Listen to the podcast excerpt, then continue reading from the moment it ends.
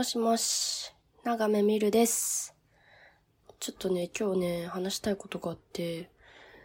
それは、今の自分の、今この瞬間の自分の仕事に対してのお気持ちをちょっと表明していきたいなと思っている。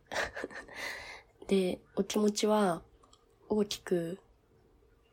3つあって、1個は今の環境についての感謝とこれからの不安。二つ目が私がやりたい仕事の方向性。三つ目が私ができること。この三つについてちょっと私のお気持ちを交えながらちょっと整理できそうな気がするので聞いてください。まず一つ目のなんだっけ？忘れたわ。現状への感謝とこれからへの不安っていうところ。夫が単身赴任をしているので、1歳児と2人で暮らしているんだけど、会社からは在宅勤務を許してもらっているので、本当に外出することがほとんどなくて、うーん、なんか多い時は週1回ペースで出社をするなどすることもあったんだけど、本当にもう2ヶ月会社行ってないなっていう時もあるから、まあちょっとムラがあったけど、まあ大体月1回ぐらい出社してるかなしてないかなっていう感じの働き方をさせてもらっておりました。この働き方ができたから、私は子供を保育園に預けてるんだけど、延長料金を払うことなく、フルタイムの時間で働けています。これは本当に時短勤務にしちゃうとお給料が下がっちゃうし、かといって毎日出社してフルタイムで働くと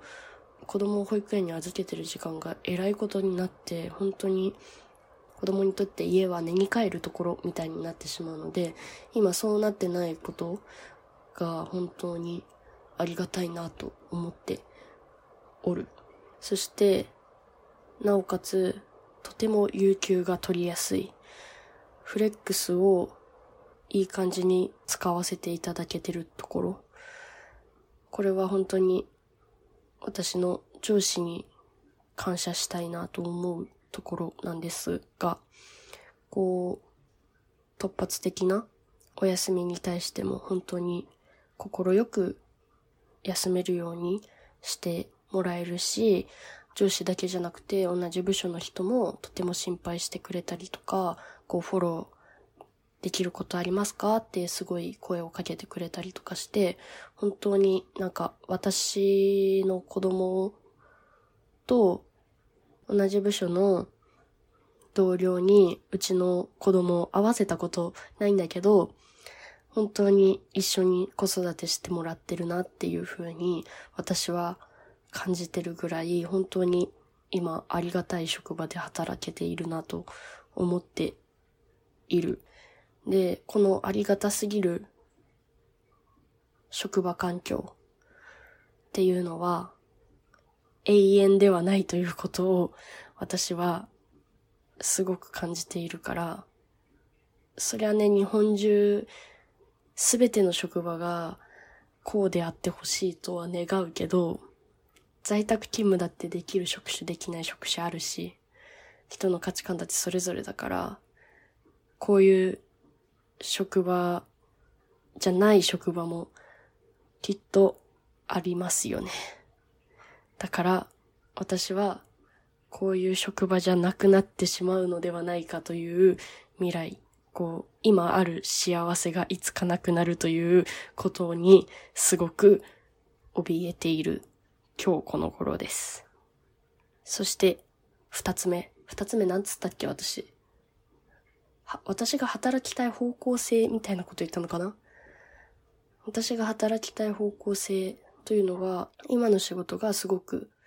好きで、今後もやっていきたいなと思っている仕事なんだけど、まあ簡単にざっくり言うと、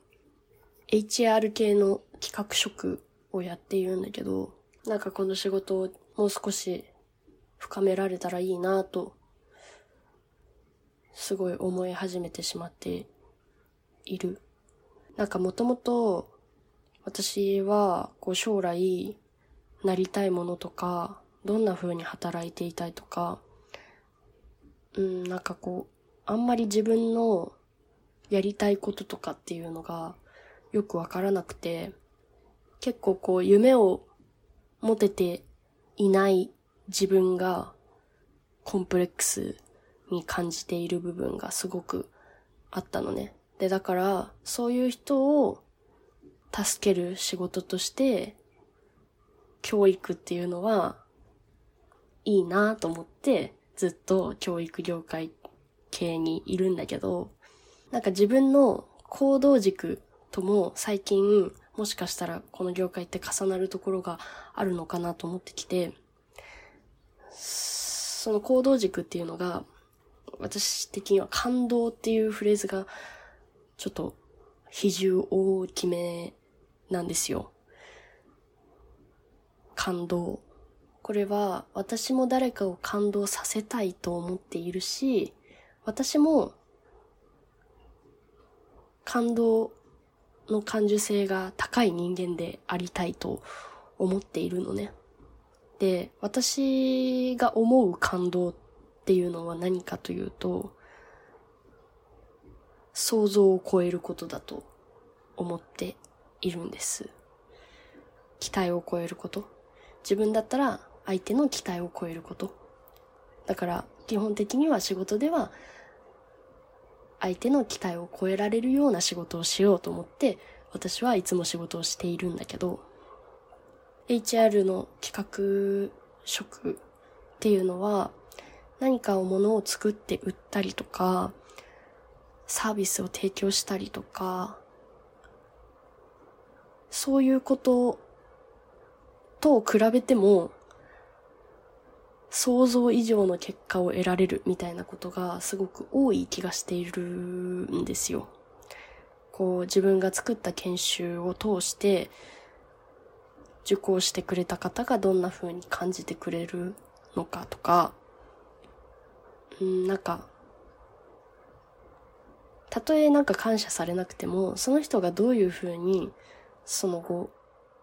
活躍していくのかとか、なんか、そういう部分